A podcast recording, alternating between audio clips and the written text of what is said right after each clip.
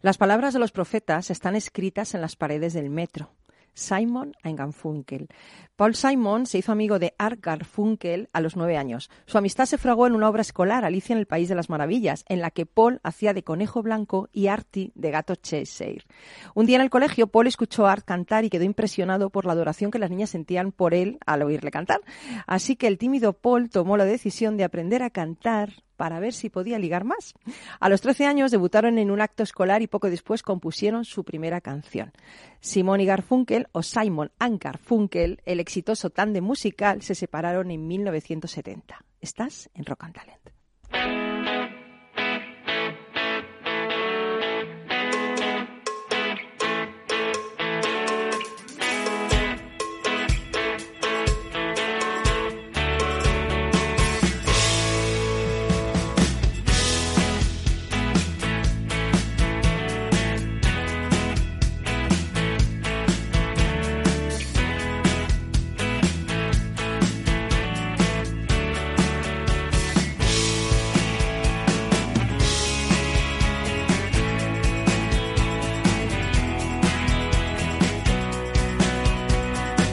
Capital Radio, Rock and Talent, con Paloma Orozco. Hola, bienvenido, bienvenida a Rock and Talent. Ayer, 2 de febrero, fue el día de la marmota. Y la más célebre esta, de estas marmotas se llama Phil y se hizo famosa gracias a la película Atrapado en el Tiempo. ¿Recuerdas? I got you, I got you, un arrogante meteorólogo de la televisión de Pittsburgh cubre el evento anual del Día de la Marmota en un pueblo de Pensilvania. Bueno, pues pronto se da cuenta de que está atrapado en un ciclo de tiempo donde su día se repite una y otra vez y comienza con esta canción, una y otra vez, una y otra vez. Bueno, pues después de caer en el hedonismo y suicidarse en numerosas ocasiones, comienza a reexaminar su vida y sus prioridades. A mí es una de mis películas favoritas y decía el duende, que es nuestro asesor musical y nuestro técnico, que para él también, ¿no? La verdad es que es una película que lo pasas bien y te hace recapacitar. Bueno, pues la marmota en cuestión cada 2 de febrero sale de su hogar para avisar por medio de su sombra cómo será el clima.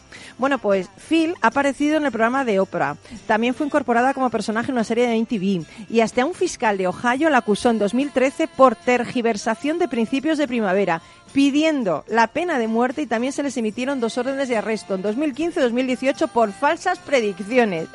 Madre mía. Bueno, y no sabéis qué día es. Hoy es el Día Internacional del Abogado ahí es nada, que nace con el objetivo de reconocer pues la labor de hombres y mujeres que se dedican a la justicia, ¿no? Así que feliz día para todos los que seáis abogados que nos estéis escuchando. Pero hay una cosa muy importante, mañana, mañana, Día Mundial contra el Cáncer, 4 de febrero, así que fíjate, se estima que uno de cada dos hombres y una de cada tres mujeres tendrá cáncer en algún momento de su vida. Y desde aquí queremos pues mandarte todo nuestro apoyo y admiración si estás eh, pues en ese ciclo en que estás luchando contra esa enfermedad y le estás plantando cara, así que esperemos que en el futuro esta enfermedad desaparezca y nos veamos libres de, esto, ¿no? Bueno, pues hoy en Rock and Talent eh, vamos a mezclar música y talento. Lo hacemos cada lunes. Somos unos lunéticos. no lunáticos, ¿eh? Lunéticos. Vamos a hablar con Enrique Jiménez, que directamente del AVE ha venido a nuestros estudios en la calle Almagro, que es emprendedor y optimista compulsivo. Nosotros siempre nos gustan los optimistas. Oye, si puedo elegir, yo prefiero tener aquí a un tío optimista, ¿no? Bueno, además es fans de N' Roses y Fito Fitipaldis, impulsor de la figura del personal shopper inmobiliario a nivel nacional, fundador de la Asociación de Personal Shopper en España, AEPSI, y presidente en Sonríe. Oye, qué bonito nombre, Sonríe con M. Con M, con M. Bueno, cuántas cosas, ¿no? De ahí de ese optimismo al sonreír, ¿no? Ah, Cuando qué creé guay. mi primera, mi primera empresa era con ese punto de darle un poco de sentido de humor y de, de calidad humana al sector inmobiliario. Fenomenal. Luego nos vas a contar qué es el personal shopper inmobiliario. Por supuesto. Genial. Luego, eh, Carlos, ¿qué libro más bonito nos traes? bookideasblog.com, Carlos Pucha Gibela. La verdad es que lo descubrí la semana pasada y ya sabes que yo me pongo a leerlo y dije, este libro para el programa. Pero es que es que es alucinante. Un fantasma en el sistema de Kevin Mitnick. Sí, es el considerado el mayor hacker de la historia. Madre mía, se ha metido en ordenadores y compañías grandísimas. Sí, sí, hasta en el FBI, o sea que sí. Pero yo le he puesto y he visto su cara.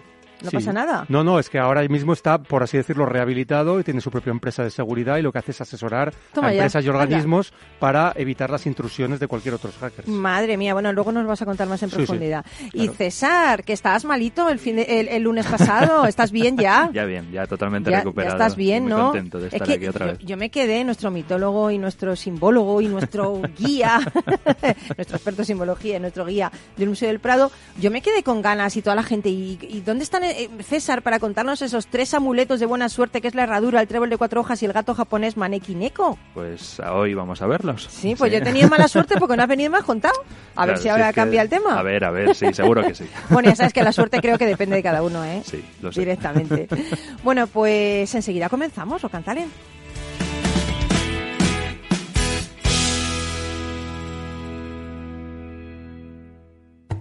Algunos pueden pensar que las personas que nos quedamos en un pueblo lo hacemos porque no tenemos otra opción.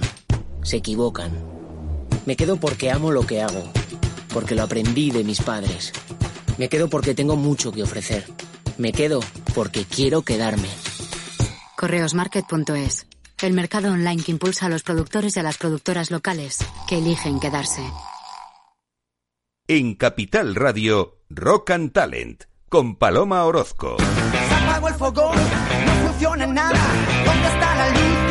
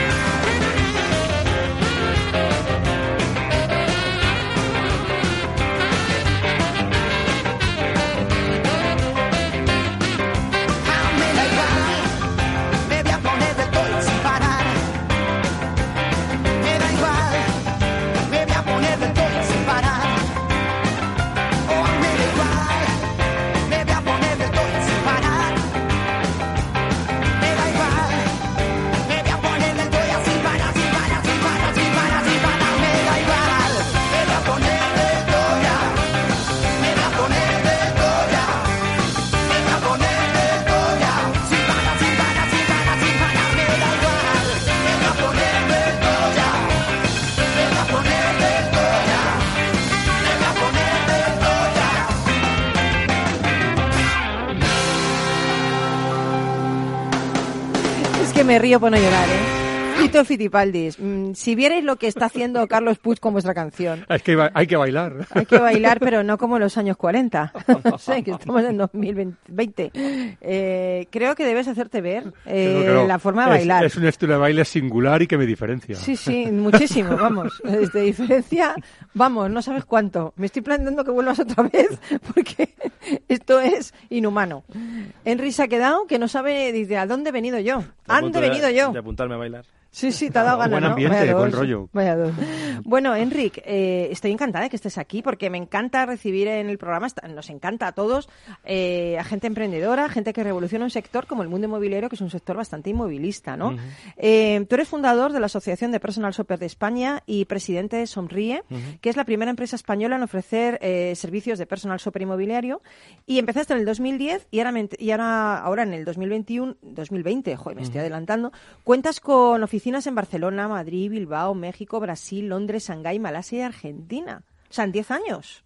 Eh, sí, bueno, eh, ha ido un poco más rápido al final que al principio. Claro, me- me eh, imagino. pero sí que es verdad que todo lo que son países eh, que fuera del, del ámbito nacional, eh, al final tenemos la idea de eh, encontrar esos inversores o compradores que vienen a España. Por lo tanto, no son oficinas que funcionan en la misma ciudad por eh, dando Sí, el sí, servicio de entiendo. personal shopper, sino que los envían a esos clientes. Oye, y vamos a empezar por el principio. ¿Qué es un personal shopper inmobiliario? Un PSI. Bueno, es, es eh, quien defiende los intereses de los compradores. Al igual que los APIs defienden a los intereses de los vendedores, que es lo más normal, y quieren vender esa vivienda lo más cara posible y al mejor precio. Y de ahí a que hayan técnicas de homestaging, fotografía interesante, de que cuelguen unos buenos textos y que, se, que estén dentro de esa búsqueda del cliente perfecto, de ese mirlo blanco que pague lo que quiere el propietario.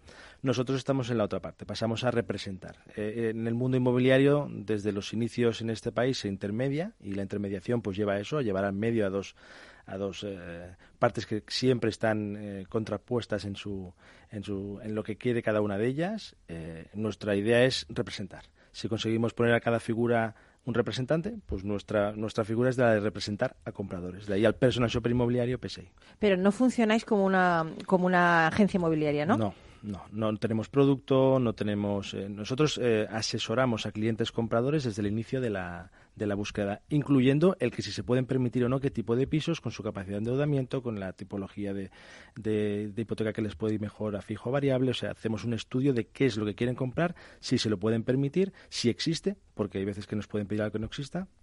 Y cuando lo hemos encontrado, lo que da- tenemos que dar es la seguridad en la compra. Eh, hacemos due diligence, técnica y legal, lo que hacen en otros países hace muchos años. Enviamos una- a un arquitecto técnico para que vea si realmente la vivienda que compran, que hoy en día, y, según cómo va la tendencia de, de obra nueva en España, pues la, mayoría de las personas compran segunda mano. Y esa segunda mano pues puede tener vicios ocultos que el cliente no conoce y que a simple vista puede estar muy bien, pero esas instalaciones eléctricas pueden tener 30 años, metes un microondas y te salta los plomos, ¿no? Pues, pues es un poco el- el- cuando hemos encontrado la vivienda, el dar la seguridad en la compra y el saber qué, qué- qué vas a tener después de comprar, ¿no? Porque puede haber hasta actas en la comunidad, que filtraciones, que quieren poner un ascensor de aquí a dos años y eso ya se ha decidido y tú no lo sabes, por lo tanto tienes que saber lo que compras y, y a qué precio va a ser. Oye, en 2010, en plena crisis, eh, por el tema esta de la burbuja eh, inmobiliaria, pues tú decides innovar en el sector creando esta figura. Eh, ¿Cómo fue? ¿Cómo, ¿Cómo lo recibió el mercado? De, este tío está loco. y esto El- porque bueno, primero, todo el mundo antes- cerrando y tú abriendo. antes- Antes de hablar del mercado, hablaría de cómo lo recibió mi familia, ¿Ah, sí? mis amigos. eh, Mal. se pensaban, bueno, yo se pensaban que yo me había vuelto loco. Evidentemente, yo venía del sector, yo hago este año 25, llevaba 15, estaba en posiciones de dirección en empresas muy grandes donde gestionábamos, yo estaba en el departamento comercial y marketing, llevamos 12.000 viviendas Madre en el arco mediterráneo, por lo tanto, mm, con el sueldo que yo cobraba era como para poder hacer algo que no que no fuera innovador, ¿no? Y, y me metí a innovar, la familia, los amigos me dijeron que, que- que me pasaba, ¿eh? Y después de dar ese salto, loco. pues el, el que vino después es justo lo que me preguntas, ¿no? ¿Y cómo lo encontró el mercado? Pues diciendo que estaba loco, porque además, en mis primeras entrevistas en ese año, porque era algo innovador, y de- recuerdo que me decían, ¿tú qué quieres hacer realmente con el servicio? ¿no? Yo decía, cambiar el sector inmobiliario. Claro, me dijeron, cambiar el sector inmobiliario. Algo tan inmovilista. Eh, mal, mal de inicio porque. Bueno, yo pensé que a crisis oportunidad y que podía ser un buen momento de que de, de- de poner el piececito en ese en ese sentido. Y sí que es verdad que durante los cinco primeros años fue un auténtico desastre. ¿Sí?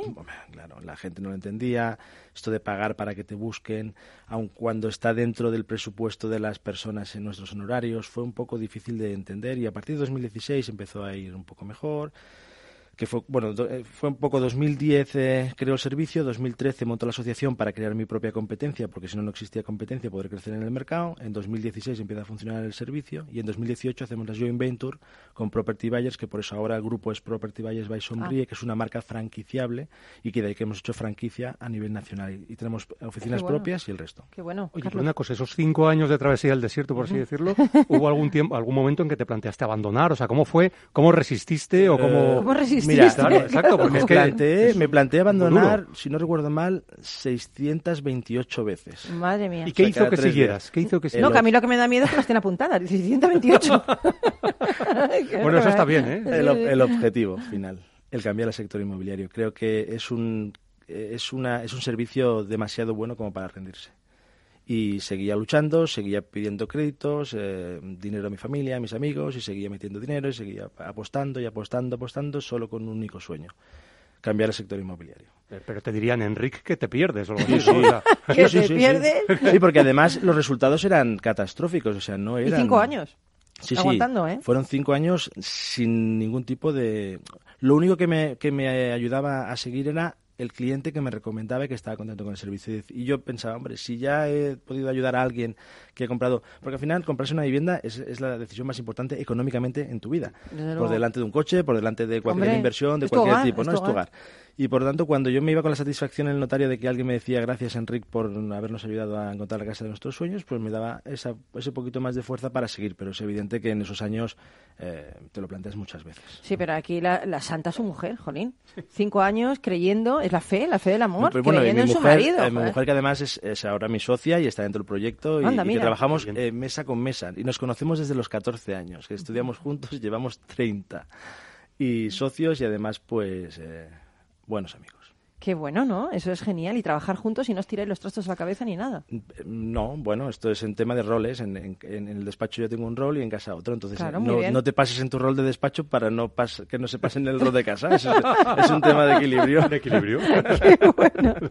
Oye, antes has hablado eh, del tema de que hay mucha gente que no lo tomó bien, mm, pero que está dentro del presupuesto para cualquier persona, ¿no? Total. Supongo que la persona que está al otro lado nos estará, estará pensando, ¿esto es un servicio caro? ¿Es un servicio elitista? ¿Yo No, puedo para comprarlo? ¿Cómo- Para nada, pero sí que es verdad que reconozco que en las primeras, eh, cuando empezamos a pensar eh, marketingianamente en el proyecto, el hecho de hacer entender a una persona qué qué es lo que hacíamos sin explicárselo, porque tú puedes decir que haces, al final si, si eres, si, si tienes una empresa de transportes y te llamas Transportes Manolo, está claro, pero si te llamas eh, Building Enterprises, eh, Locomotion, no sé qué, pues no estás diciendo. Nosotros pensamos que si éramos un personal shopper inmobiliario, pues la gente decía, si alguien ayuda a comprar en el personal shopper de ropa, ropa, Claro. pues estos señores ayudarán a comprar casas, así de fácil.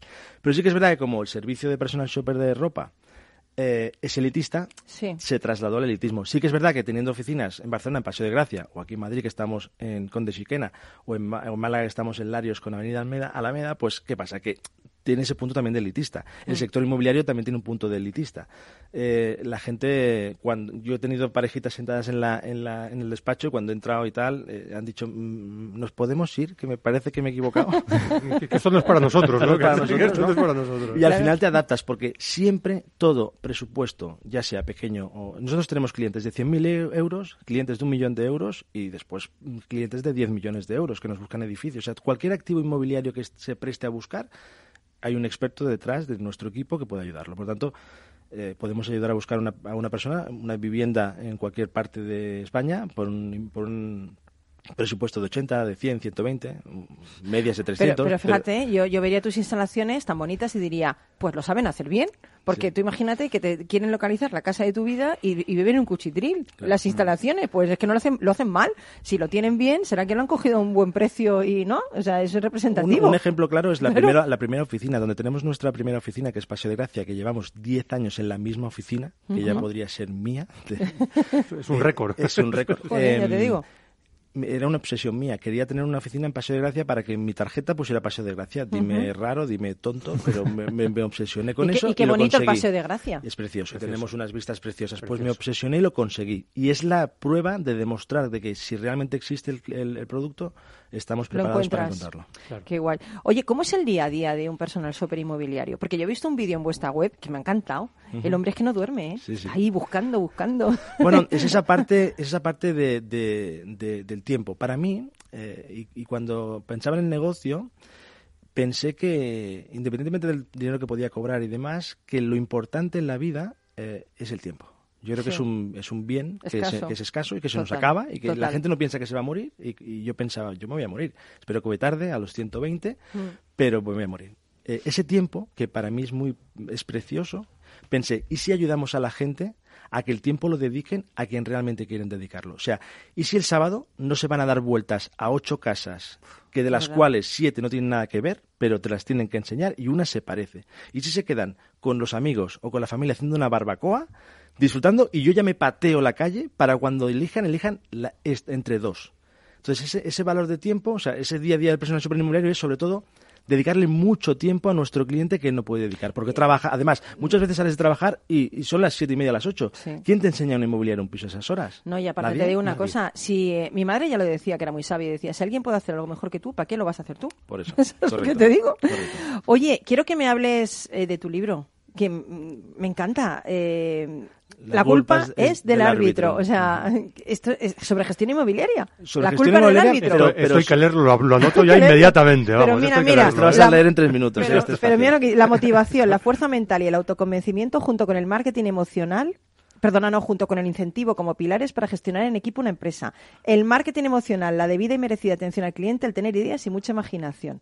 Esto es La culpa es del árbitro, de Henry Jiménez. La, piensa una cosa, el, ¿Cómo mola, el eh? 90% del libro es el título. Yo creo que es un titulazo. Es el un hecho de decir, la culpa siempre es del árbitro, ¿no? Oye, ¿y, no- y si nos miramos a nosotros mismos y, y pensamos... Porque la- cuando pierdes el partido en el último minuto por un gol eh, anulado mal y que es de penalti...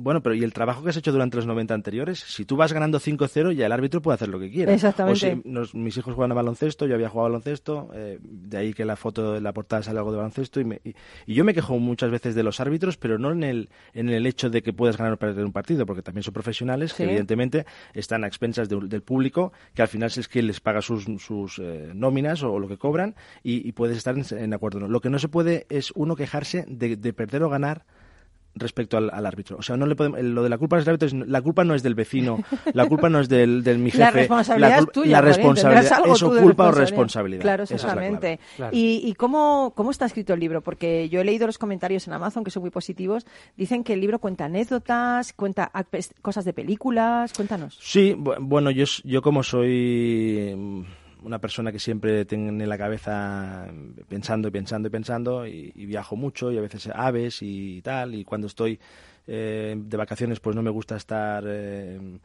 eh, con el código plano de no pensar, me gusta pensar, pues siempre pues iba, iba anotando ideas, iba anotando eh, frases motivadoras que me gustaban, películas que me gustan, lo voy mez- mezclando, pero sí que es verdad que a través de un hilo conductor, que es el de eh, el poder gestionar equipos, poder hablar de marketing, poder hablar de inmobiliaria, Qué bueno. pero poniendo esos pequeños ejemplos porque la gente se queda con el ejemplo mucho con más Sí, que con el contenido de, lo que les quieres decir, ¿no? Y les recuerda ese ejemplo, te recuerda y Pon- te va a esa- ponnos una anécdota, porque supongo que en 25 años de profesión te ha pasado de todo. Ponnos, eh, cuéntanos una anécdota que te haya pasado en estos años de profesión. Y Mm. tú apúntate el libro, Carlos.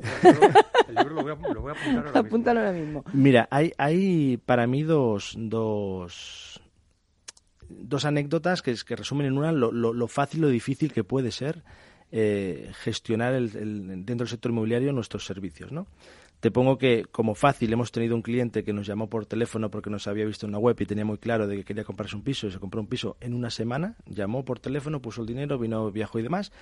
Y eh, otro que estuvimos mm, eh, con una señora que, nos, que quería un, un ático en Barcelona y encontramos un par de viviendas que las tuvimos que hacer, bueno, eh, estuvimos un año y medio Madre para poder, para poder acabar esa operación. Por tanto, entre una semana y un año y medio. Madre mía, bueno, pues Enrique sigue con nosotros. Venga. Enrique Enrique. sigue con nosotros, que todavía no ha acabado Rock and Talent, pero Venga. ahora vamos con unos poquitos anuncios y volvemos nada, a la voz de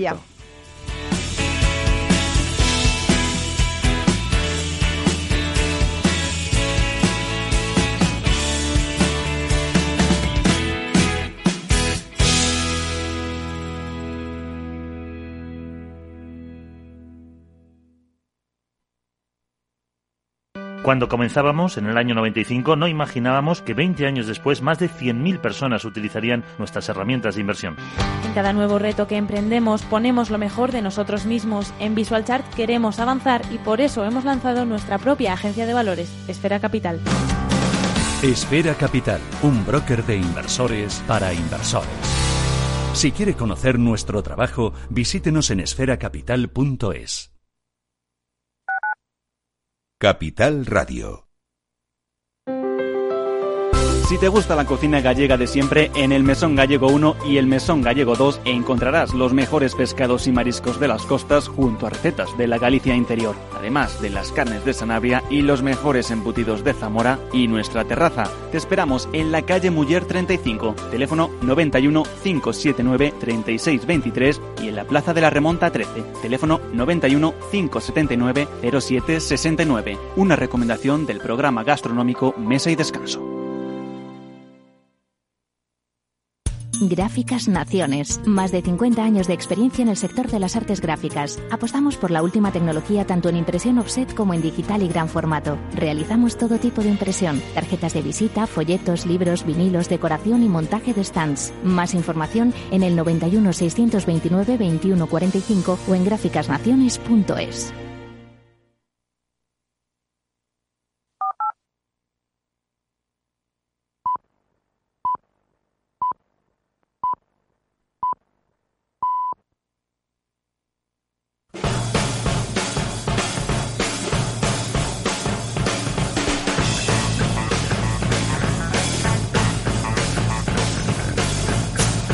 Rock and Talent, un programa para ti, para compartir, para sentir, con Paloma Orozco.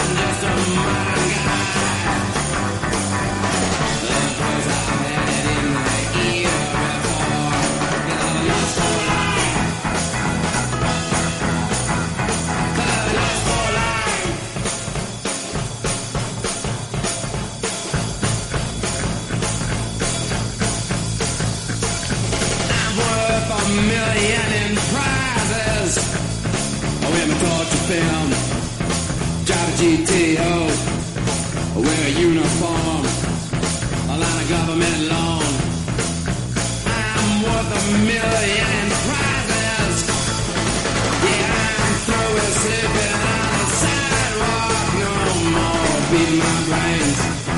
No more beating my brains. With the liquor and drugs. With the liquor and drugs.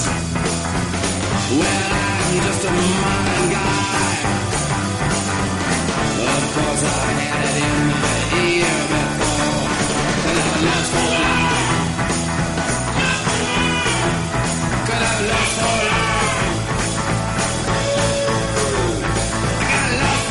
que no se puede empezar mejor que con Iggy Pop. No se puede empezar con Iggy Pop. ¿eh?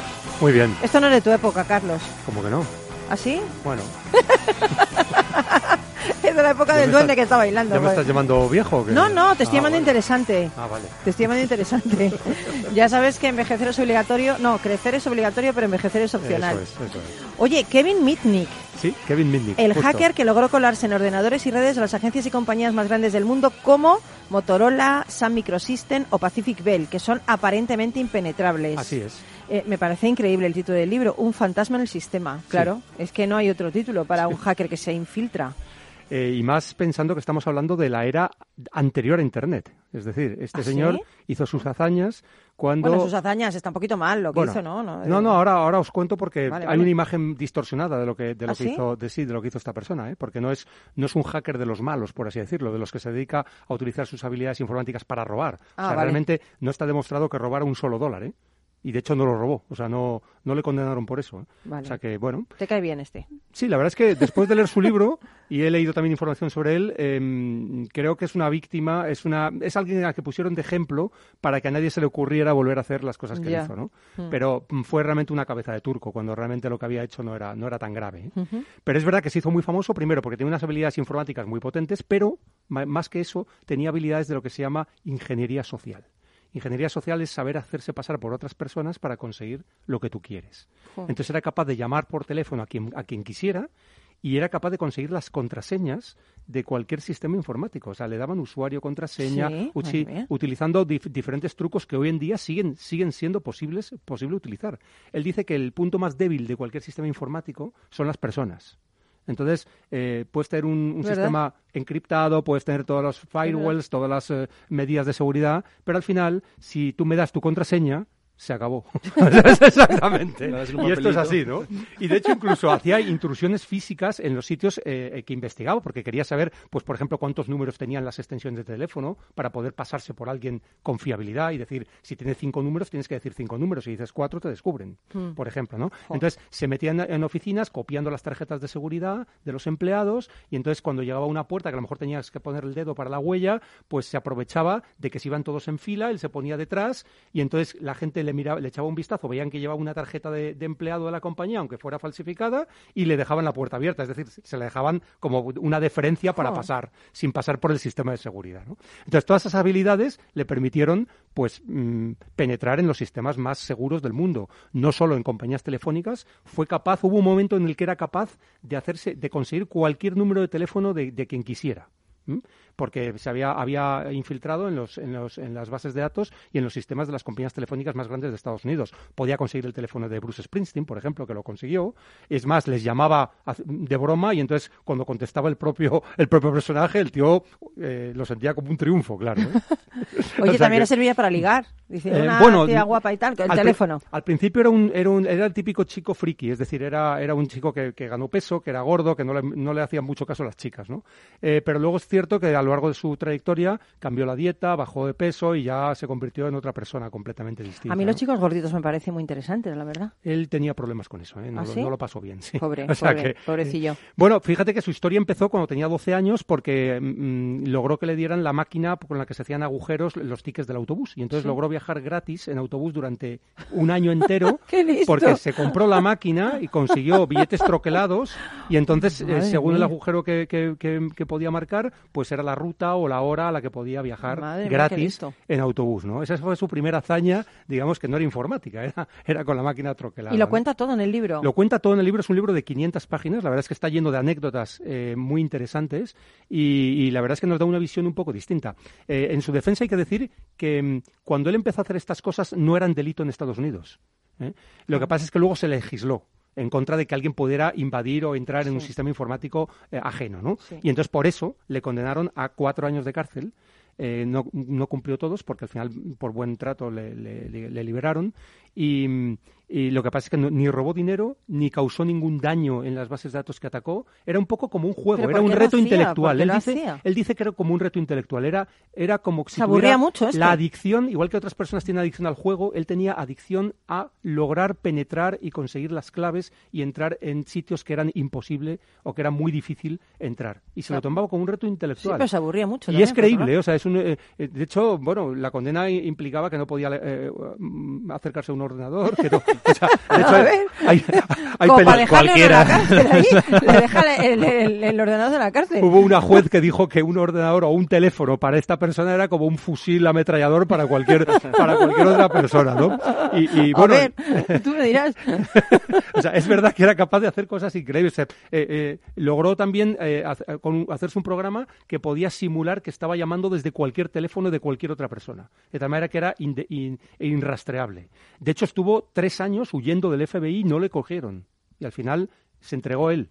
O sea, que, que, no le cogieron, ¿eh? O sea, no Ya, fueron capaces joder. de capturarle. Y este hombre Con que tiene cual- pareja, no tiene pareja. No, no, sí, ahora ya tiene una familia más o menos normal, una vida. Todo esto ocurrió, o sea, cuando le metieron en la cárcel fue en el año 1995, o sea que estuvo cuatro años y luego ya salió y ahora mismo tiene una carrera bastante prestigiosa, tiene su propia empresa de seguridad informática donde ayuda a las empresas. Hombre, eh, quién mejor que antes- él sabe de eso, claro. para protegerlas. Por lo tanto, y, y tiene una carrera de conferenciante, ha escrito cuatro libros además de este, libros sobre avisarnos de cómo podemos tomar medidas precisamente para protegernos. Pero fíjate, no me parece mal porque alguien que está en el otro lado es el único que sabe Claro. cómo protegerte, ¿no? Claro.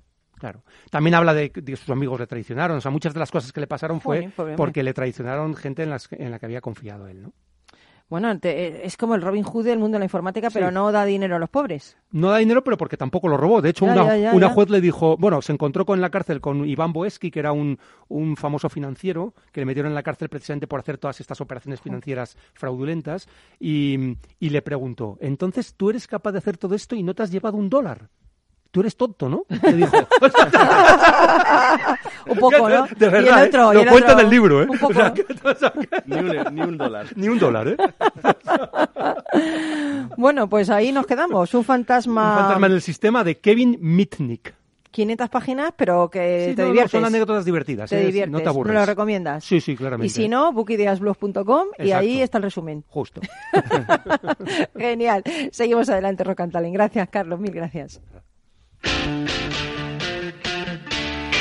En Capital Radio, Rock and Talent, con Paloma Orozco.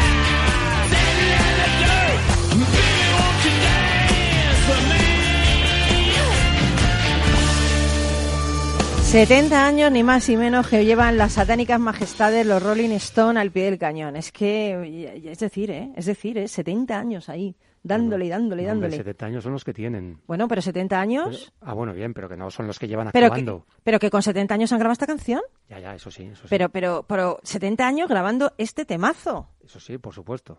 Pero al No, pie del de cañón mérito. llevan, o Ah, sea, luego. 70 años lleva el hombre de vida. Los 70 años lleva sobre los escenarios Rafael, hombre, pero... Bueno, eh, yo es que tengo ganas de hablar con César. César Espinel, mitólogo, simbólogo, como yo digo, experto en simbología, guía del Museo del Prado. ¿Qué tres amuletos de buena suerte nos traes? Pues vamos a hablar del trébol de cuatro hojas, de la herradura y de algo que no es tanto de la cultura europea, sino que nos pilla un poco más lejos, pero que es verdad que se ha popularizado a nivel internacional, que es el famoso manequineco, el, El gatito, de la pata que sube y baja. Y y, bueno, ya hablaremos del porqué de esa pata. Oye, has hecho lo de la Eh, patita muy bien, ¿eh? Sí, sí, sí. Está acostumbrado, venido acostumbrado. ensayado, ha venido Ha venido ensayado. de casa, la patita, ¿eh? Anoche delante del espejo. Cuidado con gestos, porque ese gesto está bien, pero si lo haces de otra manera, cuidado, ¿eh? Con el gesto. sí, sí, sí, sí, sí.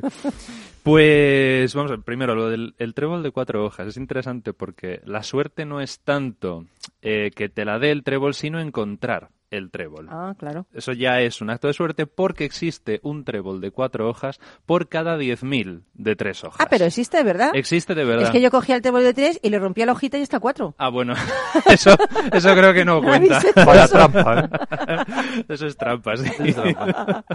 Uno cada 10.000, entonces. Uno cada 10.000. Madre mía. Entonces, claro, el hecho ya de simplemente encontrarlo, pues ya es un monumento a la suerte clarísimo. Es curioso porque eh, no se sabe exactamente muy bien de dónde viene la asociación de buena suerte a, a esa idea del trébol de cuatro hojas, pero lo que sí parece es que la constatación más antigua histórica es los druidas, de los pueblos celtas de las Islas Británicas, que utilizaban estos tréboles de cuatro hojas cuando lo encontraban para ahuyentar a los malos espíritus. Y entonces esto fue calando Mm. en la tradición popular y ya se generalizó como un símbolo de buena suerte. De hecho, llega al punto de ser irónico porque hay una tradición también de la Iglesia de Inglaterra, anglicana, que dice que cuando Adán y Eva fueron expulsados del paraíso, Eva consiguió coger un trébol de cuatro hojas antes de salir de él para asegurarse la continuación de la humanidad cuando ya era un momento de, de desgracia, ¿no? El tema de la caída y, y la expulsión del Edén. Y luego es verdad que se populariza todavía mucho más cuando a lo largo de la Edad Media los cristianos de, las Islas Británicas asocian el trébol de cuatro hojas con la cruz de Cristo.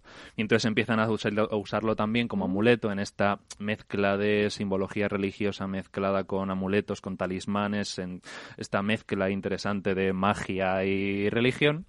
Y entonces es así como se termina popularizando como el símbolo de la buena fortuna, aunque en un principio existe solo para ahuyentar a los malos espíritus, pero se termina popularizando así. Eh, la cuestión de la herradura es un poquito más complicada porque dependiendo de cómo se coloque la herradura atrae una cosa u otra. Madre mía, lo estoy haciendo mal toda la vida. A ver, a ver, explícanos que si no- pero las dos, pero las dos cosas son buenas, Ah, o sea, vale, no pasa nada. Sí. si se coloca con los brazos hacia arriba, eh, se, significa que se está invocando la protección del hogar, mientras que con los brazos hacia abajo se, eh, se intenta traer la buena fortuna, la buena suerte. O sea, que hay que colocar dos, una para arriba y otra para una abajo. para arriba y otra para abajo sería lo ideal, sí, efectivamente. Eso sería lo, lo bueno. Eh, hay mucho debate también sobre cuándo, cuándo se populariza el uso de la herradura. Se dice que en el 2000 antes de Cristo, que es cuando empiezan a aparecer las primeras razas de caballos domesticados y por lo tanto el trabajo de, de la herrería eh, se desarrolla mucho más, eh, se hace sobre todo en culturas que veneran mucho a los astros, que tienen una cosmovisión animista, es decir, que a cada elemento de la naturaleza se le otorga una conciencia, un espíritu, un alma, un algo, una energía eh, personal. Y entonces, claro, la herradura, por la forma que tiene, se asocia con la luna. La luna creciente o menguante, que, como Mm. Bueno. sabemos, va asociado mucho también a los cultos femeninos, de la diosa, etcétera, etcétera. Y entonces se utilizaba esa herradura para invocar los poderes lunares en los hogares y, en más en concreto, para facilitar la abundancia y fecundidad de las mujeres de las casas. Entonces, ahí se empieza a utilizar también la herradura con ese sentido.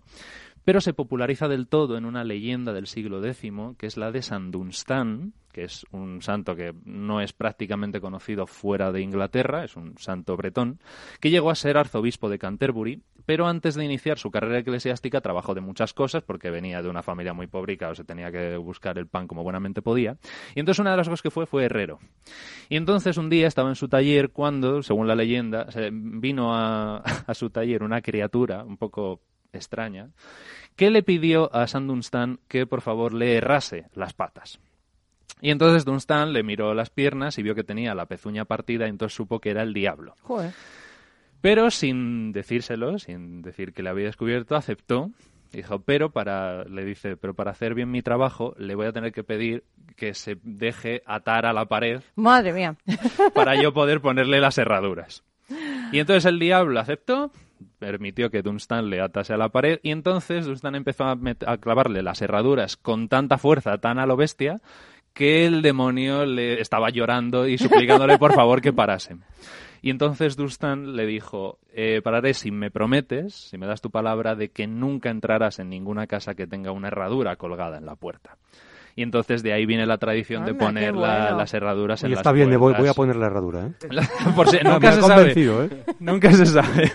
Claro, luego también la idea de que esas herraduras no solamente al diablo, sino también a las brujas, porque consideraban que como las brujas iban volando en escoba, lo hacían porque tenían miedo de los caballos. Y entonces por eso Joder, colocaban también las madre mía. herraduras y ya por partida doble, un dos por uno, ahuyentabas al diablo y a las brujas. El gatito. El gatito, el manequineco. Eh, su nombre significa literalmente el gato que invita a entrar. No está saludando, como muchas veces se, se piensa, sino que se ponen todos los comercios precisamente por eso, porque es un gato que consideran que atrae a los clientes y que invita a todo el que ve a, A entrar, entrar. ¿no? Anda. Entonces, el verbo maneku significa invitar a entrar o dar la bienvenida o recibir, todo ello. Y entonces la tradición, hay tres o cuatro leyendas, pero la más extendida tiene lugar en el siglo XVII, durante la época del Japón feudal, en el cual se hablaba de un templo de Tokio que estaba muy derruido, estaba prácticamente en ruinas y vivía allí un viejo sacerdote sintoísta con su gata Tama. Y entonces cuentan que un día un noble del lugar, un señor feudal que iba cazando por los terrenos, de repente se vio sorprendido por una horrible tormenta. Y entonces fue a refugiarse debajo de un árbol. Y de repente, entre la bruma de la lluvia, distinguió a Tama, a la gatita, que le estaba haciendo ese gesto con la pata arriba y abajo para invitarle a acercarse. A. Y entonces el, el señor feudal se acercó a la gata y efectivamente descubrió toda la estructura del templo y en el mismo momento en el que abandonó el árbol, un rayo cayó sobre ese mismo árbol. Fíjate, le salvó la le salvó, le salvó la vida por completo. El señor feudal se hizo muy amigo del monje y de la gata, donó muchísimo dinero para reconstruir el templo y cuando Tama murió, fue, eh, se celebraron sus funerales con honores de Estado y fue enterrada en el cementerio de gatos que hay a día de hoy en ese templo Qué de bonito. Tokio. Efectivamente. Y entonces, a partir de ahí, tanta popularidad alcanzó esa gata que se empezaron a fabricar figuras de cerámica, de porcelana, de hierro, de absolutamente todos los materiales. Con la manita Con esa. la manita de Ay, la gata, ay. invitando así a entrar a todos Qué aquellos bonito. a los negocios. Yo tengo todo, yo tengo el trébol, Está pero bien, con ¿eh? trampa, después tengo la herradura, tengo la gatita. No, pero el trébol con trampa deshace de él porque eso... No, porque la mejor suerte eres tú, ¿no? Uf. Si tú lo crees, ¿qué más da? Tú Ya, ya. trasladas ahí. Bueno, mil gracias, César, por ilustrarnos. Oye, el, el lunes que viene nos trae otros tres, ¿no? Otros tres. ¿Cuáles son? Además, es que te estaba viendo el colgante que Sí. llevas, el nacir, y he pensado en, en amuletos de, de partes del cuerpo: el ojo, la mano y la oreja. Anda, qué guay, me encanta. Sí. Estoy deseando que el próximo lunes. Muy bien. Genial. bueno, pues mil gracias, Nada, César. gracias a ti. Ahora favor. nos vamos con la reflexión final y esta canción se la dedicamos a Enrique, que es nuestro invitado y que le encanta Guns N' Roses, ¿no? Me encanta. ¿Te gusta, no? Mucho. Pues a la para ti.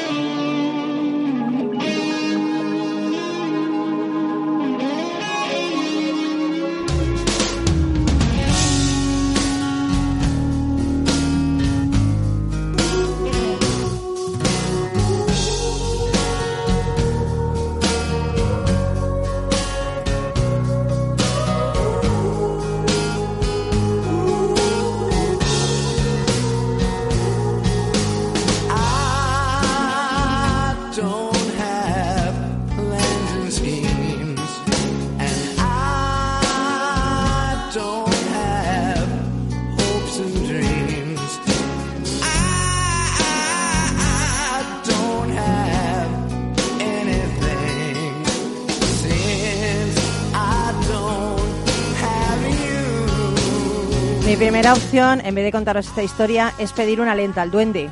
Pero como está allí detrás de la pecera no puede, así que voy a contaros la historia.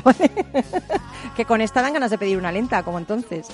Bueno, pues había una vez un hombre sabio que vivía en lo alto de una montaña. La gente lo visitaba a menudo y se quejaban siempre de los mismos problemas una y otra vez. Un día el sabio decidió contarles una broma y todos rieron a carcajadas. Después de unos minutos les contó el mismo chiste y solo unos pocos sonrieron. Luego contó el mismo chiste por tercera vez, pero claro, ya nadie reía ni sonreía porque se lo sabían. El sabio entonces dijo, no se puede reír de la misma broma una y otra vez.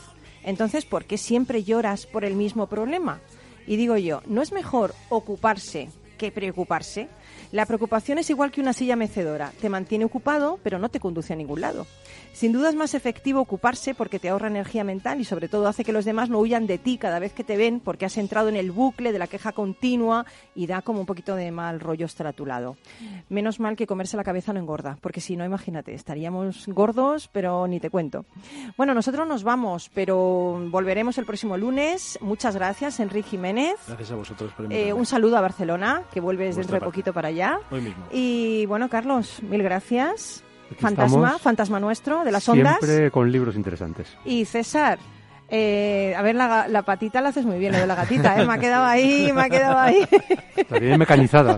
Ahora todos tú cuando van el Museo del Prado, a ver, ¿cómo haces lo de la patita? Tú- Sí, sí, seguir, por favor. Os lo, os lo- os lo podéis quedar en la puerta, que y, lo haga. y- y seguir, seguir a César y su pensamiento simbólico, que tiene unos cursos que te puedes morir, César Espinel.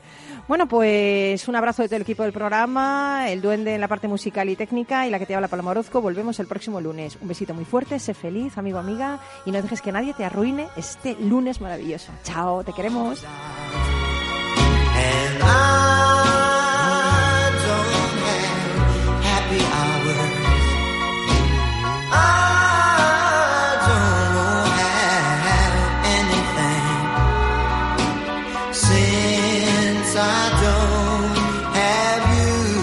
Rock and Talent. Capital Radio.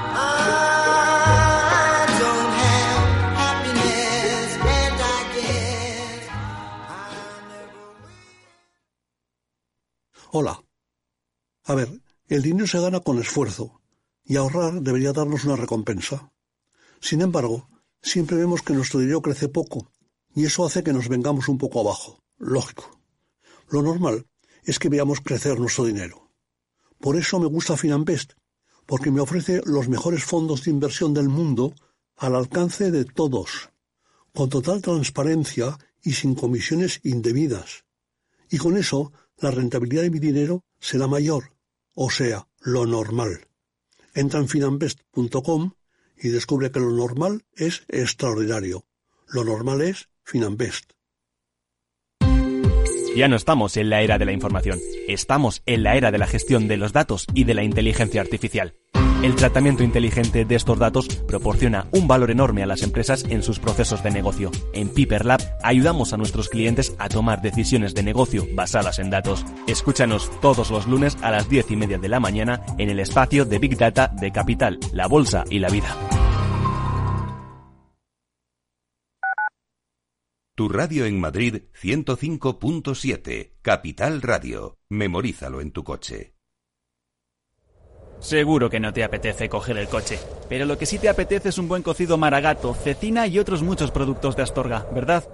Pues ya lo sabes, la auténtica cocina astorgana solo la encontrarás en el Astorgano y sin necesidad de coger el coche. Ven a visitarnos y lo comprobarás. Todos nuestros clientes repiten y seguro que tú también lo harás. Reserva en el 91 579 6261 o en calle Pensamiento 25. El Astorgano, la auténtica experiencia maragata. Toma las riendas de tus finanzas con la Escuela de Inversiones de Negocios de Carne y Hueso. Para emprendedores y empresarios que además de lanzar y hacer crecer sus empresas, también quieren rentabilizar al máximo sus ahorros e inversiones. Con Mariló Sánchez Fuentes.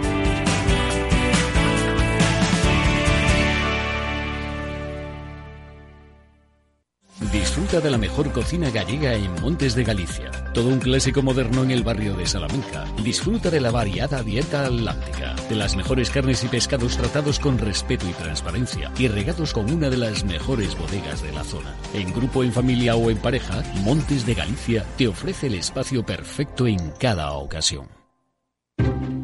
Inversión inmobiliaria acompaña al mercado inmobiliario en este nuevo ciclo. Todos los jueves de 10.30 a 13 horas, el inversor encontrará las claves para realizar su mejor inversión. La mañana de los jueves en Capital Radio tomamos el pulso al sector inmobiliario. Noticias, análisis de mercado y debates donde los protagonistas del sector podrán contar en primera persona los retos a los que se enfrenta el ladrillo. Inversión inmobiliaria pone la voz al sector inmobiliario. Aquí, en Capital Radio.